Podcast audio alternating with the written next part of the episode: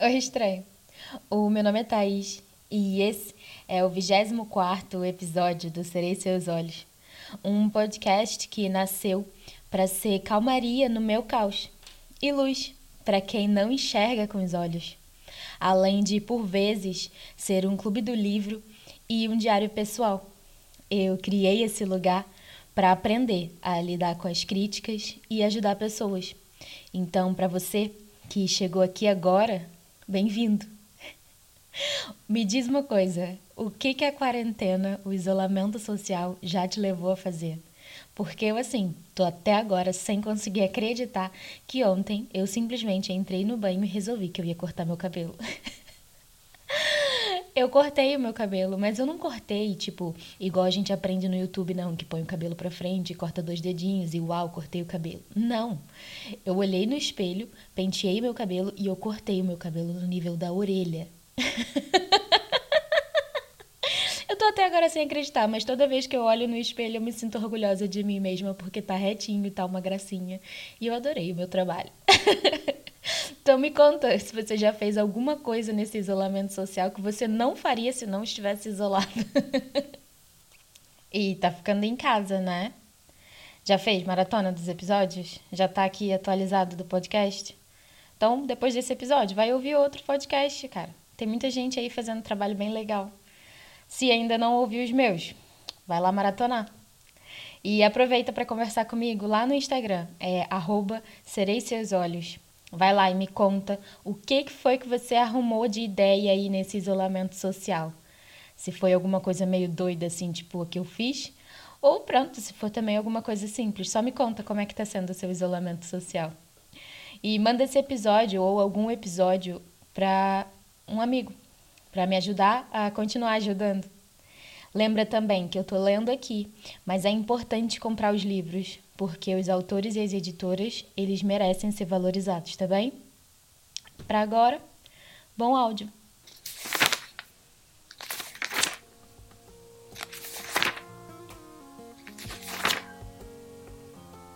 O Diário de Anne Frank, a última parte, retomando da página 423. Sexta-feira, 16 de junho de 1944. Querida Kitty, novos problemas. A senhora Vandam está de cabeça perdida. Fala em tiros, em ser atirada para a prisão, em ser enforcada e também fala em suicídio. Tem ciúmes por Peter confiar em mim e não nela. Está ofendida por Dussel não reagir suficientemente aos seus flertes. E tem medo de que o marido desbarate todo o dinheiro do casaco de peles em tabaco. Discute, pragueja, chora, tem pena de si própria e depois volta ao princípio e começa tudo de novo. O que há de fazer com um exemplar da humanidade tão tolo e choramingas? Ninguém a leva a sério. Não tem força de caráter nenhuma. Queixa-se a toda a gente. E devias ver como ela anda vestida. Age como uma colegial mas parece uma peça de museu. Pior ainda, Peter está a se tornar insolente. O Sr. Vandam irritável e a mãe cínica. Sim, estamos todos num lindo estado. Há apenas uma regra que não se pode esquecer: rir de tudo e esquecer os outros. Parece egoísta, eu sei, mas na verdade é a única cura para os que sofrem de autocomiseração. O Sr. Kugler foi chamado para um destacamento de trabalho em Alkmaar durante seis semanas, mas está a tentar se escapar com um atestado médico e uma carta da ópeta. O Sr. Kleiman espera ser operado brevemente ao estômago. E ontem, a partir das 11 horas da noite, todos os telefones particulares foram cortados. Tua Anne M. Frank sexta-feira, 23 de junho de 1944. Querida Kitty, por aqui não se passa nada de especial. Os ingleses começaram o ataque em massa sobre Cherbourg. Segundo Pim e o Sr. Vandam, seremos de certeza liberados antes de 10 de outubro. Os russos estão a participar da campanha. Ontem começaram a sua ofensiva perto de Vitebsk. Exatamente três anos depois dos alemães terem invadido a Rússia. O estado de espírito de Bip está mais embaixo do que nunca. Estamos quase sem batatas. Daqui para frente, vamos contá-las e dividi-las, e cada um pode fazer o que quiser com as suas. A partir de segunda-feira, Mip vai tirar uma semana de férias. Os médicos do Sr. Clayman não encontraram nada nas radiografias. Ele está dividido entre fazer a operação e deixar as coisas seguirem o seu curso. Tua Anne. Terça-feira, 27 de junho de 1944. Minha querida Kitty, o estado de espírito mudou. Está tudo a correr muitíssimo bem. Schierberg, Wittenbinks e Zolobin caíram hoje. Foram capturados muitos homens e equipamentos. Foram mortos cinco generais alemães perto de Schierberg e outros dois foram feitos prisioneiros. Agora que controlam um porto, os ingleses podem trazer para a terra tudo o que quiserem. Toda a península com Cotentin foi capturada, apenas três semanas depois da invasão. Que proeza! Nas três semanas desde o dia D, não houve um único dia sem chuva nem tempestades. Nem aqui, nem na França. Mas esse azar não impediu os ingleses e os americanos de exibirem a sua força. E como? É claro, os alemães lançaram a sua arma maravilha, mas um foguetezinho daqueles praticamente não causará morsa. Exceto talvez danos menores na Inglaterra e manchetes estridentes nos jornais boches. De qualquer forma, quando se aperceberem na Bochelândia de que os bolcheviques estão realmente a se aproximar, tremerão como varas verdes.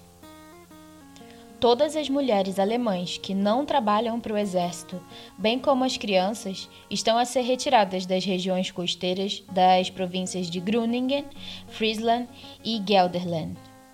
Mussert, o líder do Partido Nacional Nazista holandês, anunciou que se a invasão chegar à Holanda, vai se alistar.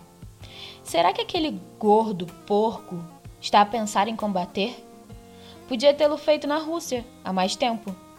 A Finlândia recusou uma oferta de paz há já algum tempo e agora as negociações foram novamente interrompidas. Aqueles idiotas vão se arrepender. Em que ponto acha que a gente vai estar tá em 27 de julho? Tua Anne M. Frank. Sexta-feira, 30 de junho de 1944. Querida Kitty, sim, já sei um pouco de inglês. Apenas para eu provar, estou a ler Um Marido Ideal com a ajuda de um dicionário. A guerra está a correr maravilhosamente. Bobruski, Mogile Mogilev e Orsha caíram. Muitos prisioneiros. Por aqui, está tudo bem. A disposição está a melhorar. Os nossos super otimistas estão triunfantes.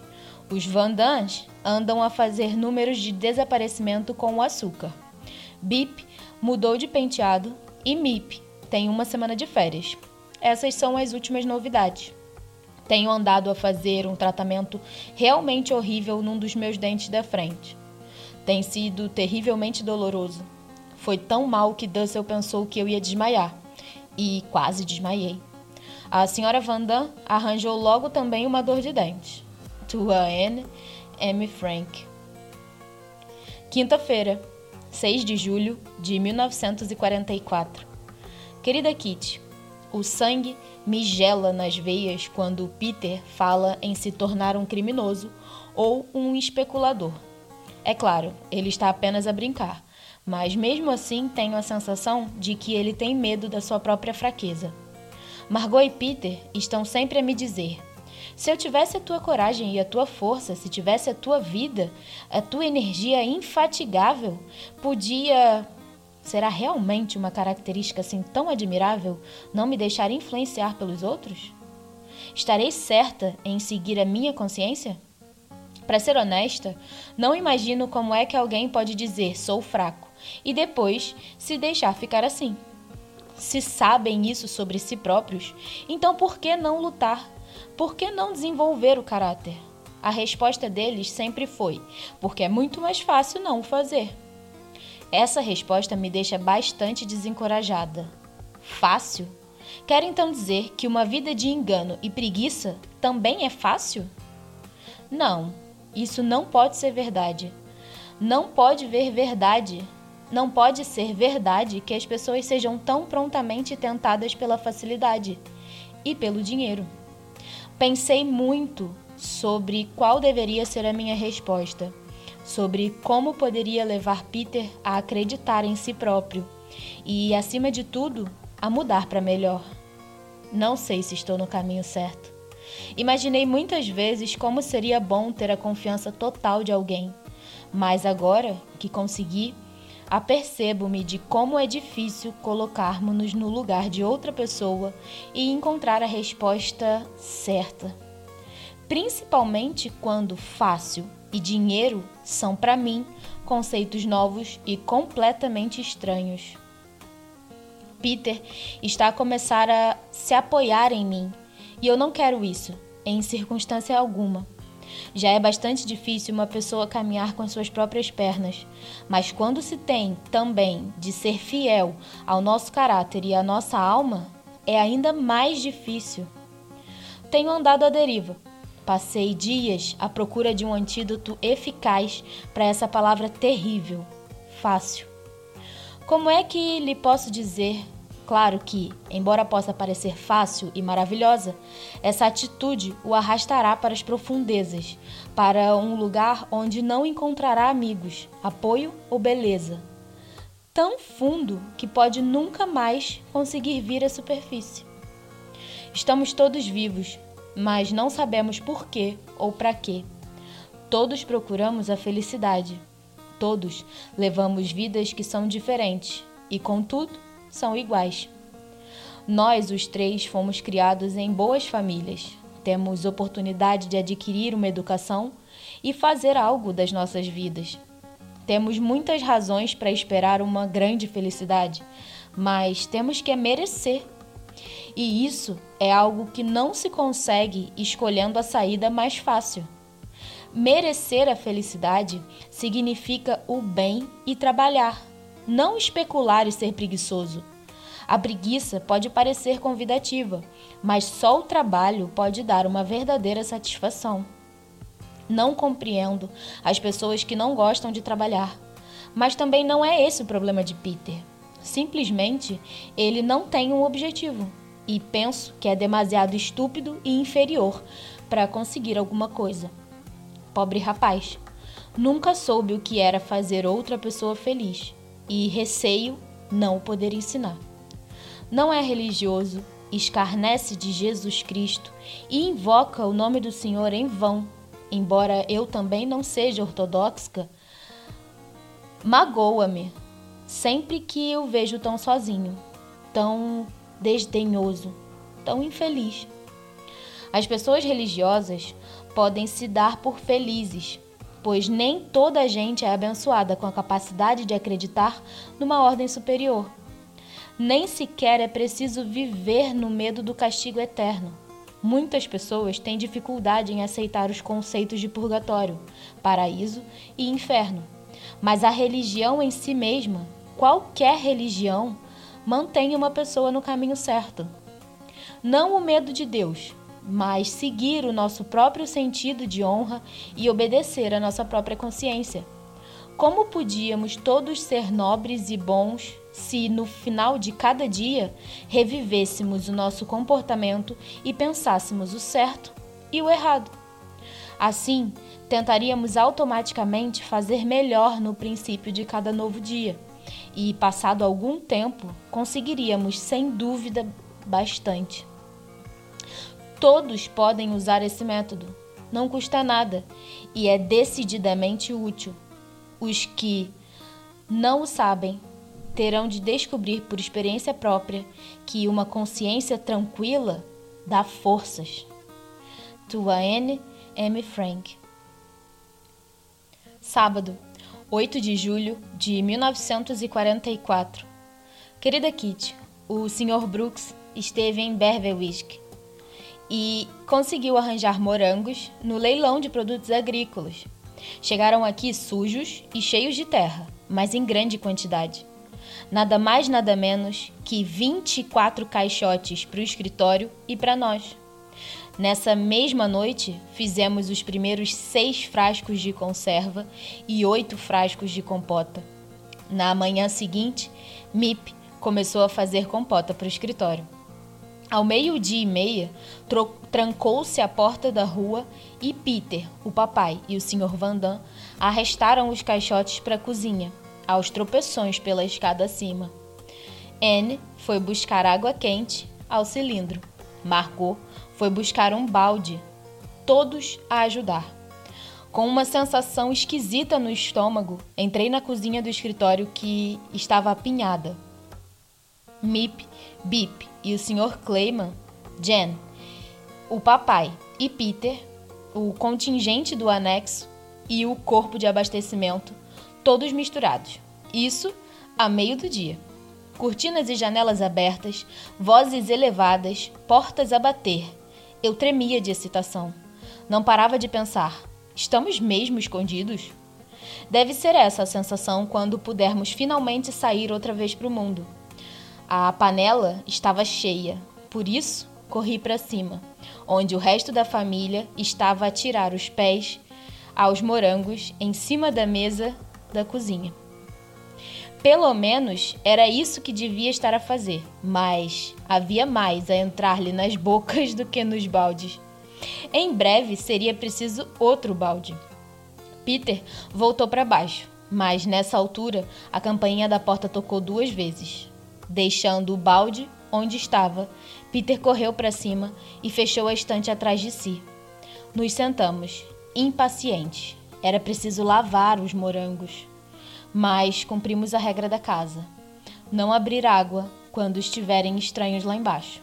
Podem ouvir os canos. Há uma hora, Jen subiu para nos dizer que era o carteiro. Peter voltou a descer. Ding dong. A campainha da porta, meia volta e pus-me à escuta para ver se tinha entrado alguém, primeiro junto à estante, depois no cimo das escadas.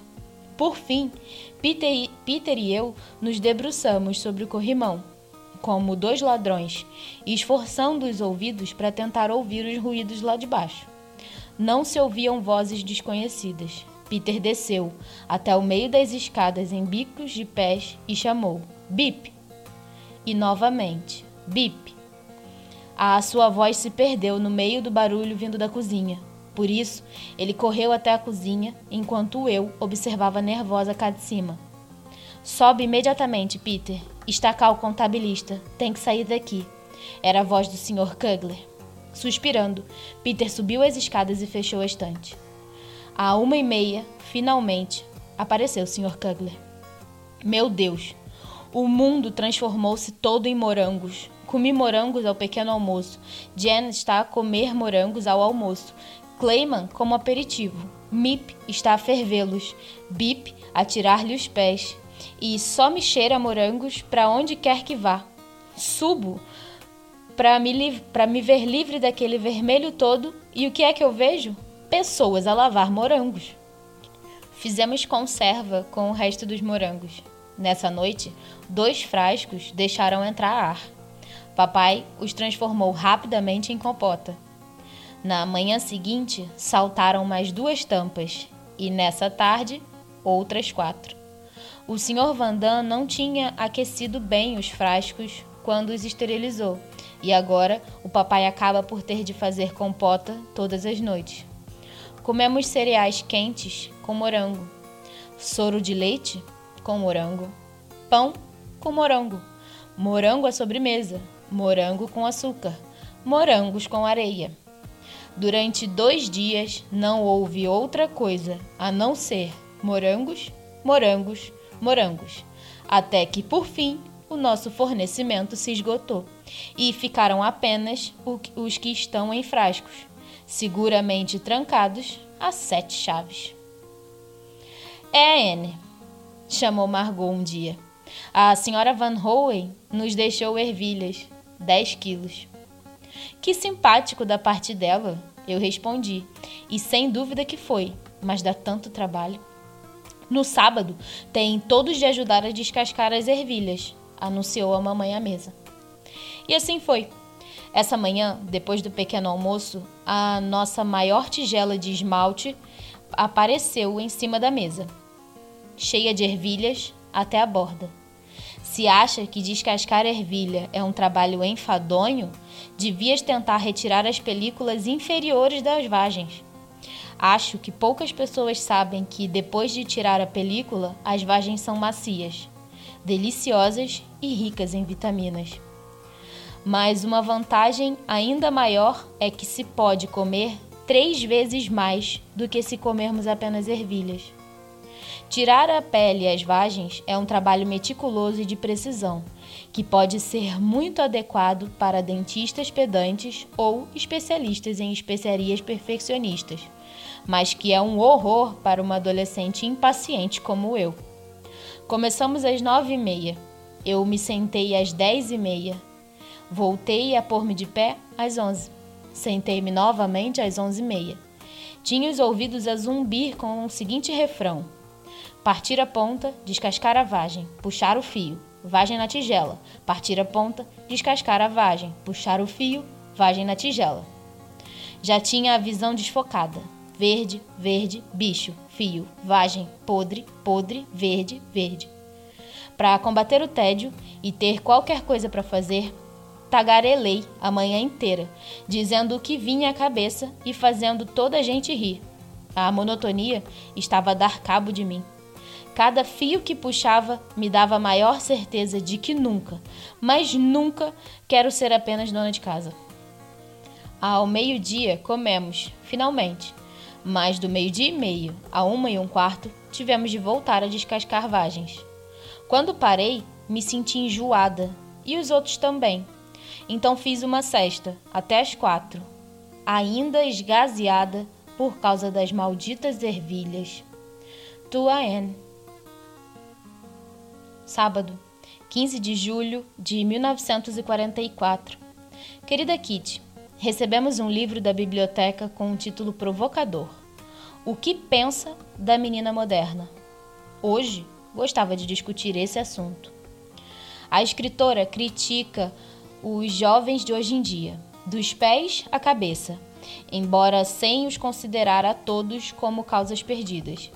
Pelo contrário, Acredita que os jovens têm capacidade para construir um mundo maior, melhor e mais belo, mas que se ocupam com coisas superficiais, sem pensar duas vezes na verdadeira beleza. Em algumas passagens, tive a forte sensação de que a desaprovação da escritora era dirigida a mim, o que me leva a querer finalmente abrir a minha alma perante ti e defender-me deste ataque tenho uma característica predominante que deve ser óbvia para qualquer pessoa que me conheça há algum tempo. Tenho um grande autoconhecimento. Em tudo que faço, consigo me observar como se fosse uma desconhecida. Consigo me pôr de fora da N de todos os dias e com imparcialidade e sem a tentar desculpar, observar o que ela está fazendo, tanto bom como mal. Essa autoconsciência nunca me abandona e, de cada vez que abro a boca, penso: devia ter dito isso de outra maneira, ou foi bem dito. Condeno-me de tantas maneiras que estou a começar a perceber a verdade do adágio do papai. Cada criança tem de se educar a si própria. Os pais podem apenas aconselhar os filhos e lhes apontar a direção correta. Em última análise, as pessoas moldam as suas próprias personalidades. Para além disso, encaro a vida com uma coragem extraordinária. Me sinto tão forte e capaz de suportar fardos pesados, tão jovem e livre. Quando primeiro me apercebi disso, fiquei contente, porque significa que posso suportar mais facilmente os golpes que a vida tem guardados para mim mas já te falei muitas vezes sobre essas coisas. Agora, gostaria de passar para o capítulo O pai e a mamãe não me compreendem. Os meus pais sempre me estragaram com mimos, sempre me trataram bem, defendendo-me contra os Vandam e fazendo tudo o que os pais podem fazer. E, no entanto, há muito tempo que me sinto extremamente sozinha, posta de parte, negligenciada e incompreendida. O papai fez o que pôde para refrear o meu espírito rebelde, mas de nada serviu. Fui eu que me curei de mim própria, observando o meu comportamento e analisando o que estava a fazer de errado. Por que é que o papai não me apoiou na minha luta? Por que é que falhou quando tentou me oferecer uma mão amiga? A resposta é: usou os métodos errados. Falou sempre comigo como se fosse uma criança a passar por uma fase difícil. Isso parece um disparate, uma vez que o papai foi o único que me deu uma sensação de confiança e me fez sentir uma pessoa sensata. Mas esqueceu-se de uma coisa: não percebeu que essa luta para triunfar das minhas dificuldades era mais importante para mim que para qualquer outra pessoa. Eu não queria ouvir dizer coisas como problemas típicos dos adolescentes, ou as outras, as outras meninas, ou passará com a idade.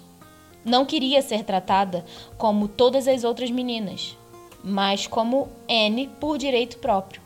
E Pim não compreendeu isso.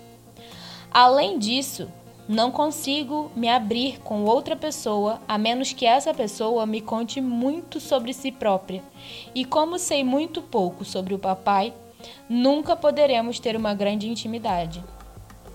Pim age sempre como um pai de certa idade que teve em tempos os mesmos impulsos fugazes, mas que já não consegue relacionar-se comigo como amigo, por mais que tente.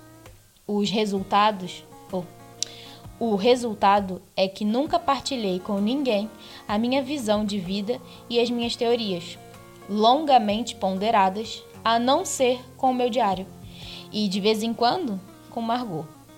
Escondi do papai tudo o que tivesse a ver comigo. Nunca partilhei com ele os meus ideais. Me afastei deliberadamente dele. Não podia ter feito outra coisa.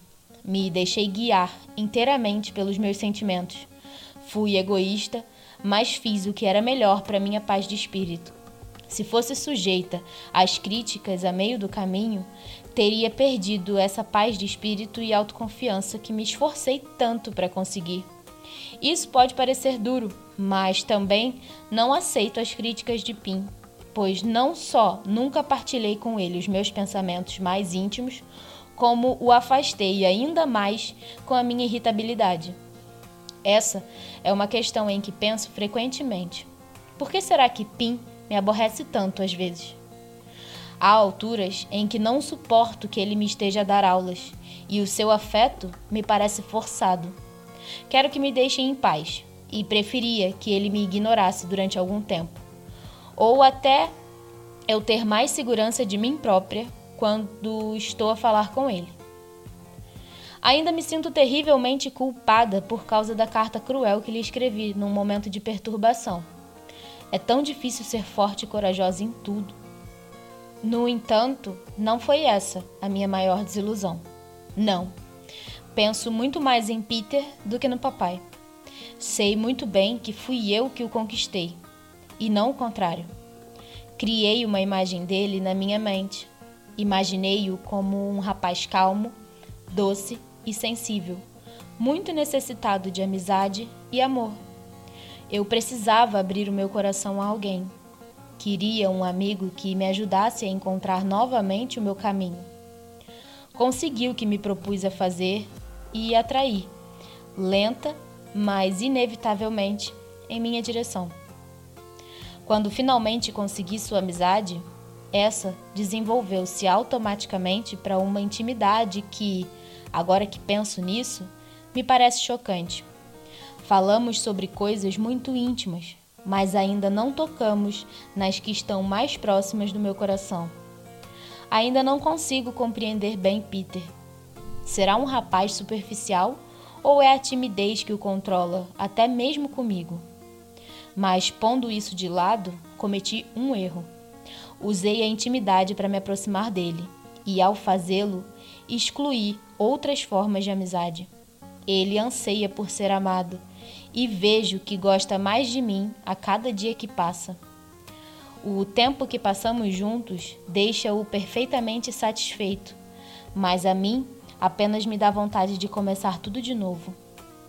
Nunca abordamos os assuntos que tenho vontade de trazer à luz do dia.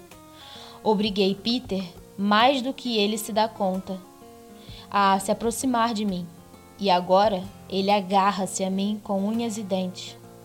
Honestamente, não vejo nenhuma forma eficaz de o sacudir e o pôr de volta a andar com as próprias pernas. Rapidamente me apercebi de que ele nunca poderia ser um espírito irmão, mas tentei, mesmo assim, ajudá-lo a sair do seu mundo limitado e a expandir os horizontes da sua juventude. No seu íntimo, os jovens são mais solitários que os velhos. Li isso num livro qualquer e me ficou na cabeça. Tanto quanto sei, é verdade. Portanto, se estás a pensar que a vida aqui no anexo é mais difícil para os adultos do que para os jovens, a resposta é não. Sem dúvida que não. As pessoas mais velhas têm uma opinião sobre tudo e estão seguras de si próprias e das suas ações. É duas vezes mais difícil para nós, os jovens, mantermos as nossas opiniões numa época em que os ideais estão a ser despedaçados e destruídos, quando o lado pior da natureza humana predomina, quando toda a gente duvida da verdade, da justiça e de Deus. Qualquer pessoa que afirme que os adultos estão a sofrer mais aqui no anexo não se apercebe de que os problemas têm um impacto muito maior sobre nós. Somos demasiado jovens para lidar com esses problemas mas eles continuam a abater-se sobre nós até que, por fim, somos obrigados a arranjar uma solução. Embora, na maior parte das vezes, as nossas soluções se desvaneçam em fumaça quando contra confrontadas com os fatos. É difícil em tempos como esse. Crescem dentro de nós ideais, sonhos e esperanças que são esmagados pela cruel realidade. É de admirar que eu ainda não tenha abandonado todos os meus ideais, pois parecem tão absurdos e impraticáveis. E, no entanto, me agarro a eles porque ainda acredito, apesar de tudo, que as pessoas são verdadeiramente boas nos seus corações. É completamente impossível para mim construir a minha vida sobre uma fundação de caos, sofrimento e morte. Vejo o mundo a ser lentamente transformado num deserto. Ouço o trovão que se aproxima e que um dia nos destruirá também a nós. Sinto o sofrimento de milhões de pessoas. E, contudo, quando ergo os olhos para o céu, tenho a sensação de que tudo vai mudar para melhor, de que essa crueldade acabará também, de que a paz e a tranquilidade regressarão novamente. Entretanto, tenho de me agarrar aos meus ideais. Talvez chegue o dia em que poderei realizá-los. Tuane Marie Frank Sexta-feira, 21 de julho de 1944. Querida Kitty, estou finalmente a ficar otimista. Agora, por fim, as coisas estão a correr bem mesmo muito bem. São ótimas as notícias. Houve um atentado contra Hitler e, para variar, não foi cometido por judeus comunistas ou por capitalistas ingleses, mas por um general alemão que não só é conde, como também ainda é jovem. O Führer deve a vida à providência divina. Escapou, infelizmente, apenas com algumas queimaduras e arranhões leves. Vários oficiais e generais que estavam nas proximidades morreram ou ficaram feridos. O chefe da conspiração foi fuzilado.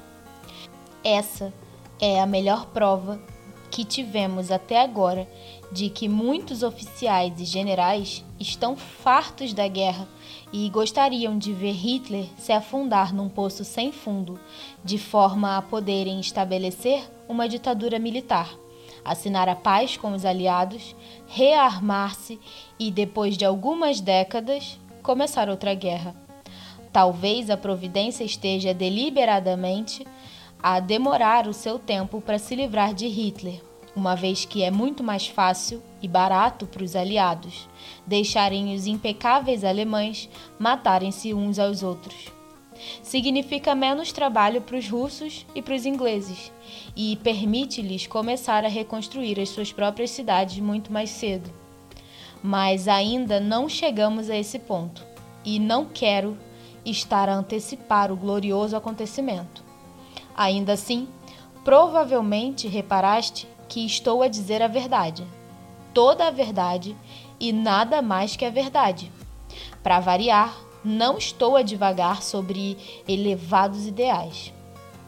Mais ainda, Hitler teve a amabilidade de anunciar ao seu leal e devotado povo que, a partir de hoje, todo o pessoal militar está sob ordens da Gestapo e que qualquer soldado que saiba que um dos seus superiores esteve envolvida nessa, envolvido nessa tentativa covarde contra a vida de Führer pode matá-lo sem hesitação.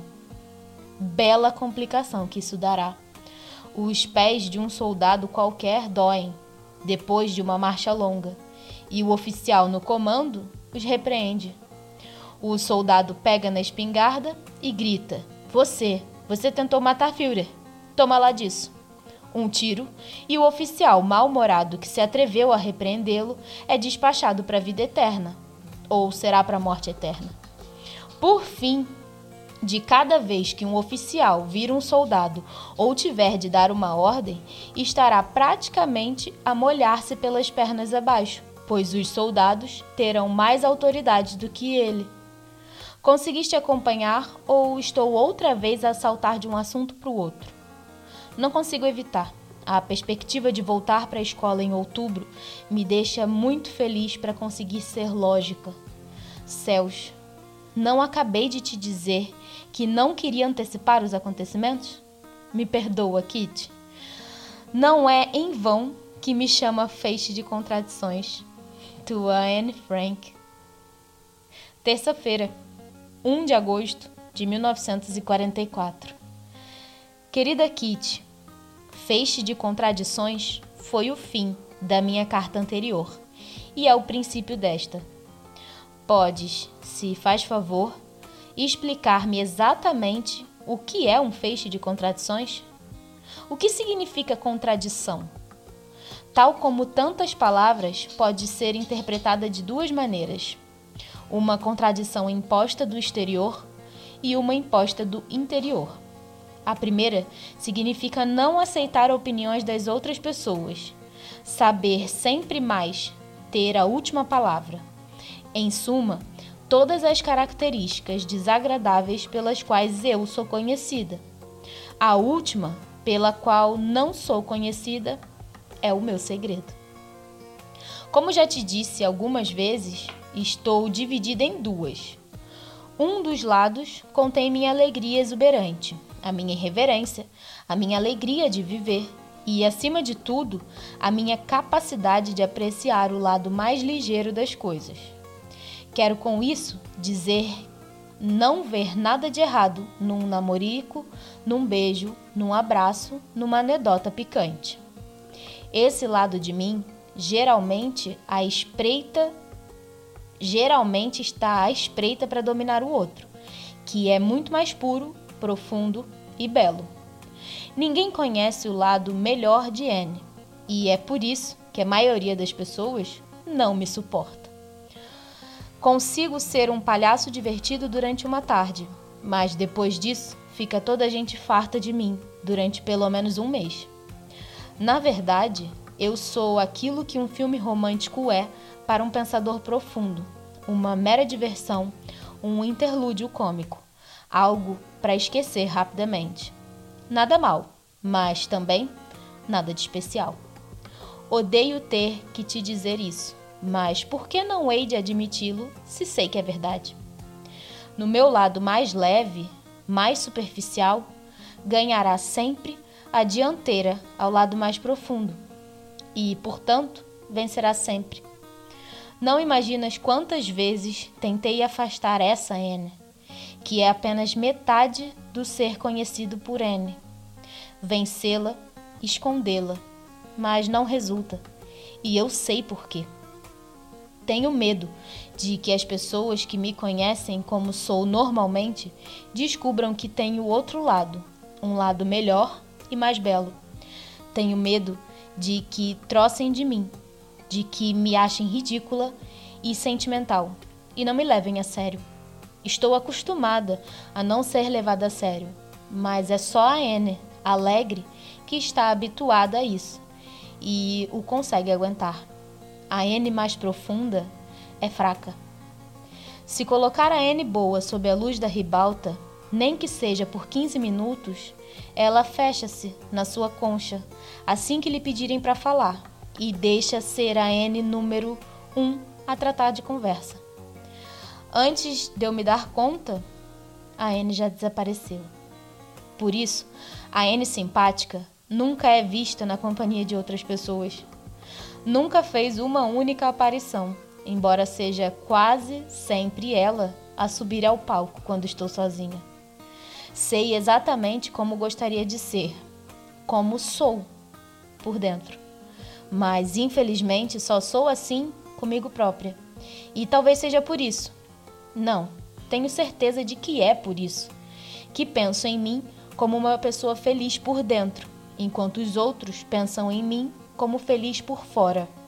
Sou guiada pela N pura no meu interior, mas por fora sou apenas uma cabritinha brincalhona puxando pela sua corda.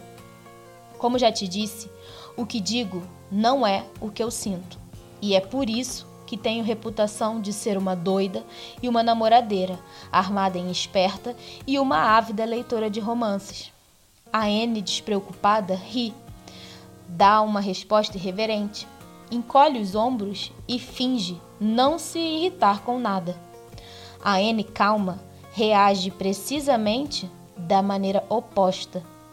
Para ser completamente honesta, tenho que admitir que, na verdade, isso é muito importante para mim, que estou a me esforçar muito para mudar, mas que tenho sempre pela frente um inimigo muito mais poderoso, uma voz dentro de mim que soluça. Vê, foi nisso que te tornou. Está rodeada por opiniões negativas, expressões consternadas e rostos trocistas pessoas que não gostam de ti, e tudo porque não ouve os conselhos do teu próprio lado bom. Mas acredita, eu gostava de ouvir, só que não resulta, pois se fico sossegada e séria, toda gente pensa que eu estou a preparar alguma e tenho de me salvar com uma piada. Já para não falar da minha própria família, que pensa logo que eu tô doente. Me entope de aspirinas e sedativos, me apalpa o pescoço e a testa para ver se eu tenho febre. Me faz perguntas sobre meu intestino e me critica por estar mal disposta. Por fim, eu não aguento mais. Quando começam todos a cair em cima, eu fico zangada, depois fico triste e finalmente acabo com o coração virado do avesso. A parte má eu ponho para fora e a parte boa escondo aqui dentro.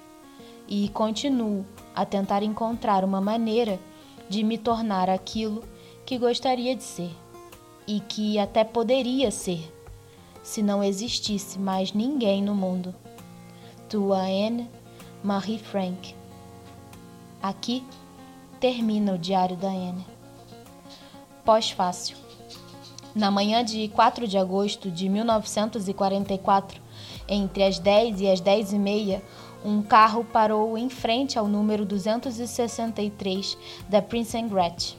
Dele saíram várias pessoas, um sargento da SS, Carl Joseph Silberbauer, de uniforme, e pelo menos três membros da Polícia de Segurança Holandesa, armados, mas vestidos a civil. Alguém os deve ter informado.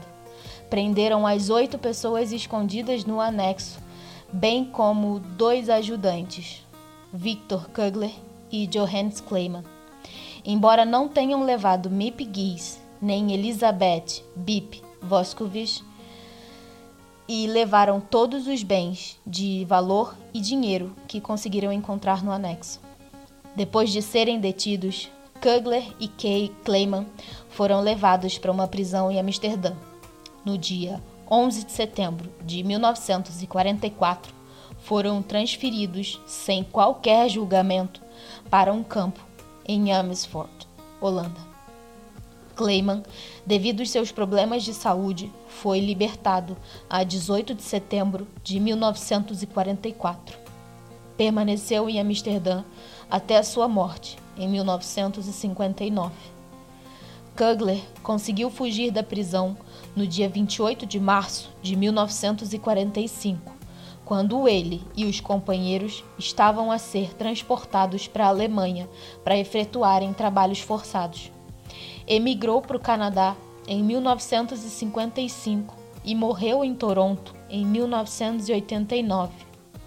Bip morreu em Amsterdã em 1983. Mip ainda vive em Amsterdã. Viria a falecer a 11 de janeiro de 2010, aos 100 anos, em Amsterdã. O seu marido, Jen, morreu em 1993.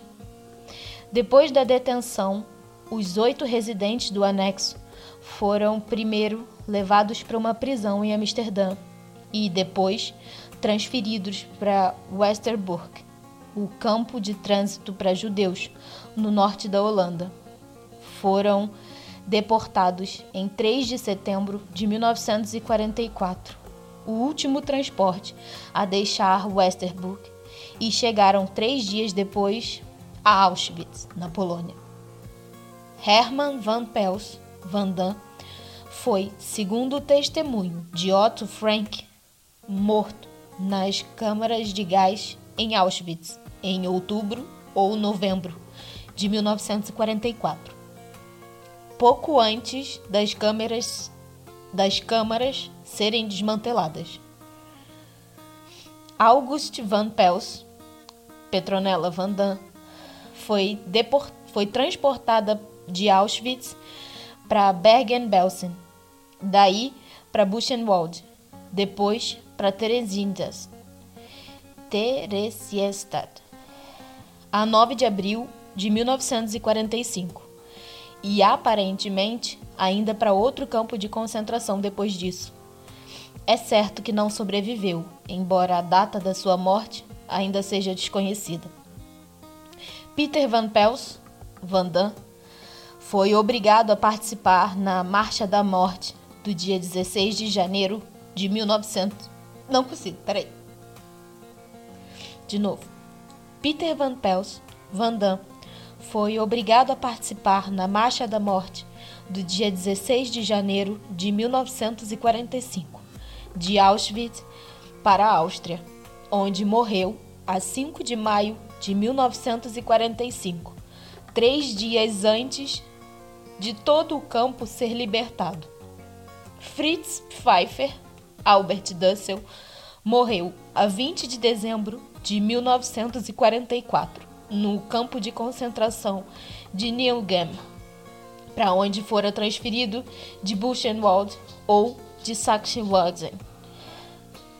Edith Frank morreu em Auschwitz-Birkenau no dia 6 de janeiro de 1945.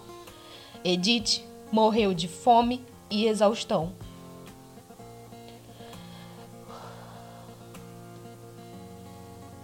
Margot e Anne foram transportadas de Auschwitz no final de outubro e levadas para Bergen-Belsen, um campo de concentração perto de Hanover, Alemanha.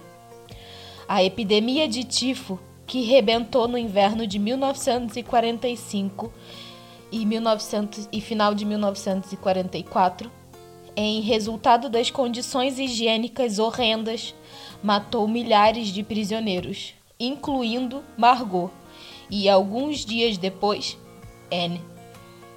Essa deve ter morrido em finais de fevereiro ou princípios de março. Os corpos de ambas as meninas foram provavelmente lançados nas valas comuns de Bergen-Belsen. O campo foi libertado pelas tropas britânicas em 12 de abril de 1945. Otto Frank foi o único dos oito que sobreviveu aos campos de concentração. Depois do campo de Auschwitz ser libertado pelas frotas russas, Otto foi repatriado para Amsterdã, através de Odessa e Marsella. Chegou a Amsterdã no dia 3 de junho de 1945 e ali ficou até 1953, altura em que se mudou para Basileia, na Suíça, onde vivia sua irmã e respectiva família, e mais tarde também o seu irmão. Casou-se com uma sobrevivente de Auschwitz que perdera o marido e um filho em Mauthausen. Até sua morte, em 19 de agosto de 1980, Otto Frank continuou a viver nos arredores de Basileia, onde se dedicou a partilhar a mensagem do Diário da Filha com as pessoas de todo o mundo. E agora tem uma mensagem final na última página do livro. E é assim: Todas as crianças têm direitos em qualquer lugar do mundo. Esse livro é publicado em colaboração com a Fundação Anne Frank empenhada há 50 anos na defesa dos direitos das crianças em todo o mundo, especialmente os direitos relacionados com o acesso à educação e à erradicação da pobreza. A maior parte das receitas obtidas com a venda deste livro será destinada à Unicef, graças à cooperação da Fundação Anne Frank com essa organização. O destino de Anne Frank a menina de origem judaica, que se transformou em símbolo de milhões de crianças que ainda nos dias de hoje veem os seus direitos desrespeitados, e o seu diário são um verdadeiro monumento aos direitos humanos. Por esse motivo, a Fundação Anne Frank de Basileia resolveu colaborar com o Fundo das Nações Unidas para a Infância, UNICEF. O seu objetivo é chamar a atenção para os direitos das crianças em todo o mundo e contribuir, assim, para o cumprimento da Convenção sobre os Direitos da Criança adotada pela ONU em 1989. A Convenção sobre os Direitos da Criança, composta por 54 artigos, reconhece todas as pessoas menores de 18 anos como detentora de plenos direitos e assenta em três princípios básicos: o direito à proteção, o direito ao desenvolvimento e o direito à participação. www.nnefrank.ch e www.unicef.pt. Acaba aqui. Desculpa a voz trêmula, tentei gravar mais de uma vez. Não consigo não chorar no final. A gente se vê depois, tá bem?